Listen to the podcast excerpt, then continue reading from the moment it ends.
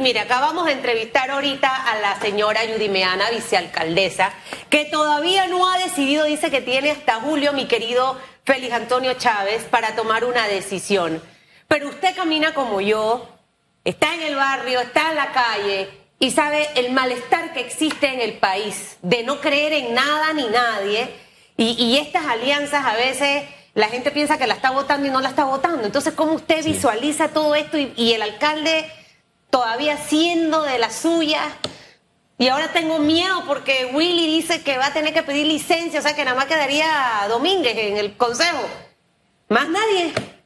Bueno, el, señor Bermúdez tiene a, un suplente que muy bien puede asumir el cargo mientras él aspira a, la, a, la, alcaldía. Mira, que no sé ni quién es porque la figura de Willy es la que permanece al consejo. Pero respondiendo a lo que eh, mencionas, eh, yo respeto mucho a la figura de Judy Meana, creo que es una profesional elegante de la comunicación. Eh, eh, crecí viéndola en, televisión, pero en materia eh, política sí le cuestiono varios actos, ya que ella formó parte de la, la, la, fórmula política del, del actual alcalde capitalino José Luis Fábrega. El partido Molirena yo lo percibo como un colectivo político bisagra que aparentemente tiene una comisión de olfato. ¿Por qué digo de olfato? Porque es un partido que espera qué partido es el que tiene más chance de ganar. Y dependiendo de esas probabilidades es donde cruza y da ese espaldarazo a ese colectivo político. Hoy el partido Molirena puede estar con el PRD, pero si en el transcurso de los meses ve que el señor Martín Torrijos tiene más chance, no se puede descartar que ese colectivo respalde a la figura del Partido Popular. Lo mismo sucede con Cambio Democrático y País. Por eso es que ese partido político hasta el momento no se ha definido y hay distintas corrientes que batean para muchos lados. Por ejemplo, Fanovich, él es de los que respalda la figura del expresidente de la República, eh, Martinelli, en el Pleno de la Asamblea Nacional, ha cuestionado al presidente Laurentino Cortizo y a la estructura del Partido Revolucionario Democrático. Pero, ¿qué ha hecho eh, Judy Meana, que es una de las figuras importantes de este partido político? Es lo que yo me pregunto. Ella está dispuesta a asumir cualquier cargo que le ofrezcan algunos de los eh, políticos, ya sea eh, compañera de fórmula para el cargo de vicepresidenta de la República, vicealcaldesa, quizás suplente, si, algún diputado de estos partidos políticos la toma en consideración a mi juicio, aquel que adopta esa figura pierde votos. ¿Por qué lo menciono? Porque ella salió mal de la alcaldía de Panamá, le dio muchos espaldarazos al alcalde José Luis Fábrega, no se paró firme cuando debió pararse. Desde el principio, cuando el alcalde José Luis Fábrega comenzó a hacer las cosas mal, ella debió elevar la voz, la voz de aquellas personas que confiaron en su palabra y que eh, dieron ese voto de confianza en las elecciones pasadas. Iba a decir algo, hermano mío. Ah, usted me está esperando. No, pensé, es que ya, ya, no, no, no, tranquilo, tranquilo. No, pero fíjese que hay algo que ella dejó en el tapete que se lo quiero poner en, a su consideración. Ella habló de que el gobierno tiene tiempo de darle un giro, de informarle a la gente lo que está haciendo, etcétera, para cambiar este humor colectivo que hay respecto a la actual administración. Eh, ¿Usted tiene la misma impresión? No, el gobierno ya no tiene tiempo para dar ningún giro de timón. Eh, eh, ellos van en una sola recta al despeñadero porque hasta el momento el Ejecutivo no ha actuado en los temas importantes y en los problemas que preocupa al ciudadano. Un grave ejemplo, mire, aquí se lo pongo para, que, para que hable de esto, mire. Okay. El diario La Prensa hace una investigación con relación a los negociados del tema de los cupos. De, los cupos, así es. Y, qué resulta? Que la investigación periodística da una ruta. ¿Y cuál es la ruta? Que el señor Benicio Robinson, el presidente del Partido Revolucionario Democrático, una figura pública, el diputado con más años en el poder, presidente de la Comisión de Presupuesto, está siendo beneficiado con estos cupos.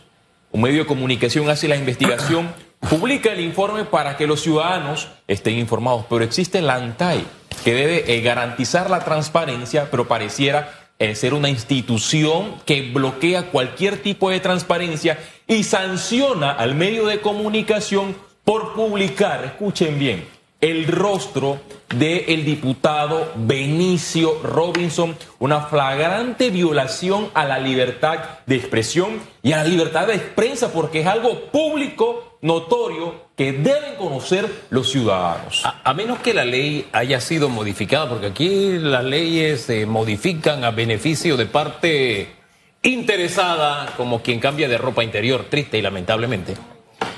Pero si la memoria no me es infiel, yo soy propietario de mi imagen y cada ciudadano lo es. Y es cierto, usted requiere una explicación a la persona para que pueda hacer uso de su imagen, ¿verdad? Pero recuerdo bien que cuando esta ley se discutió, si mal no recuerdo es el código de la familia, si mal no recuerdo, de verdad que estoy buscando en mi memoria, en el disco duro, se establecía una excepción, en el, aunque no hacía distinción de funcionarios públicos, sí hablaba de el uso de la imagen cuando tuviese un propósito noticioso o informativo eh, y solamente hacía un, una, un pequeño, una, una, una, observación, decía, respetando su dignidad humana, si la memoria no me es infiel. Por ahí va el asunto. A menos que hayan eliminado eso de la ley. Pero si la ruta que yo investigué lleva a Susan Elizabeth Castillo, y yo pongo la foto de Susan Elizabeth Castillo, te estoy esperando, Susan. Digo, ¿dónde está el, la violación a la ley? Para que, eh, eh, no, no, lo entiendo. A menos que haya cambiado la ley. Se sí, lo digo a usted porque usted es pichón de abogado la, y de pronto usted sabe si la ley fue cambiada. La ley no ha sido cambiada, pero la funcionaria que emitió este concepto jurídico que hay que enviarla a la universidad porque sacó algo extremadamente paupérrimo hablando jurídicamente en vista de que ella habla de datos biométricos que fueron violados. Es decir, entonces la página web de la Asamblea Nacional ha violado los datos biométricos del diputado Benicio Robinson, porque si usted pone eh, la Asamblea Nacional en la página web, aparece la imagen del diputado Benicio Robinson y todos sus datos. Si usted se va a la Fundación Espacio Cívico, que es una organización sin fines de lucro que lleva el seguimiento de los diputados, se encontrará con las imágenes de, este diputado y también de los demás eh, diputados que conforman el Parlamento. Aquí no hay ninguna violación pareciera eh, que estamos en un estado dictatorial porque al ver la portada del diario La Prensa yo me trasladé directamente hacia Venezuela o Nicaragua, donde los medios de comunicación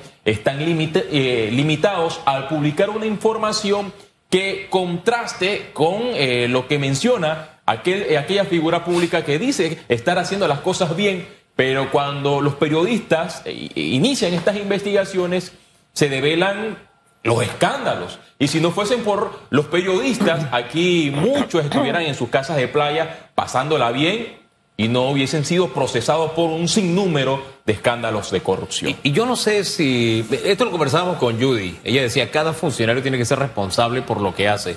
Y le decíamos, no, en un gobierno la gente no mira al funcionario, mira a la cabeza, mira al presidente. ¿Tendrán estos señores ahora que están agitados en la política conciencia de que esto no solamente golpea al presidente, golpea al candidato que ellos vayan a tener como partido? Este tipo de iniciativas. Sí, eh, eh, golpea al candidato José Gabriel Carrizo, golpea al presidente Laurentino Cortizo, que en campaña dijo que él era un hombre fuerte, que él era eh, el que mandaba más en el país, pero el ciudadano no percibe eso. Si me preguntan a mí como periodista Félix, ¿Quién manda en el país? Yo respondo, Benicio Robinson, porque comete un sinnúmero de actos y el presidente de la República no se pronuncia. Es más, ninguna figura de la cúpula del Partido Revolucionario Democrático se pronuncia por esto. Y, esta acción que tomó la hubiese sido un escándalo en un verdadero Estado democrático donde se respeta la libertad de prensa y la libertad de expresión. Benicio Robinson tiene mucho poder a tal punto que usted quizás no verá ningún comunicado del CONAPE, ningún comunicado del sindicato de periodistas. ¿Y esto por qué se lo digo? Lo digo libremente, porque hay muchos colegas que eh, eh, están, eh, forman parte de estos colegiados periodísticos, pero también trabajan en el gobierno. Si se pronuncian, pueden ser destituidos. O sea, vivimos en un estado donde aquel que comanda la comisión de presupuesto es el que tiene poder. Si hubiese existido un presidente que de verdad respeta la libertad de prensa y la libertad de expresión, la directora de la ANTAI, hoy hubiese sido destituida porque el presidente, si echamos unos años atrás, pres- eh, eh, él firmó un pacto, eh, Sí. un, un un pacto para libe- eh, respetar la libertad de prensa, pero lo han incumplido tal como sus promesas de campaña. Mire. Yo me solidarizo con el diario eh, La Prensa, porque hoy es el diario La Prensa, mañana puede ser eh, la corporación Medcom o otros medios de comunicación. Sinceramente, desde eh, y del nombramiento de la directora de Antay, han sido más las críticas en realidad a su trabajo realizado que los aciertos, Félix. O sea, al inicio del programa la tuvimos un par de veces conversando con ella. eh, y, y luego tú ves el lunes lo del IFARO y, o el fin de semana lo del IFARO y, más tarde del lunes sale este tema. Entonces, por eso insisto que este tipo de, de nombramientos no deben ser directos desde el Ejecutivo. Debiera ir un concurso, no sé, tratar de eh, copiar el modelo de escogencia de magistrados de la Corte Suprema de Justicia para que no respondan a los intereses del gobierno.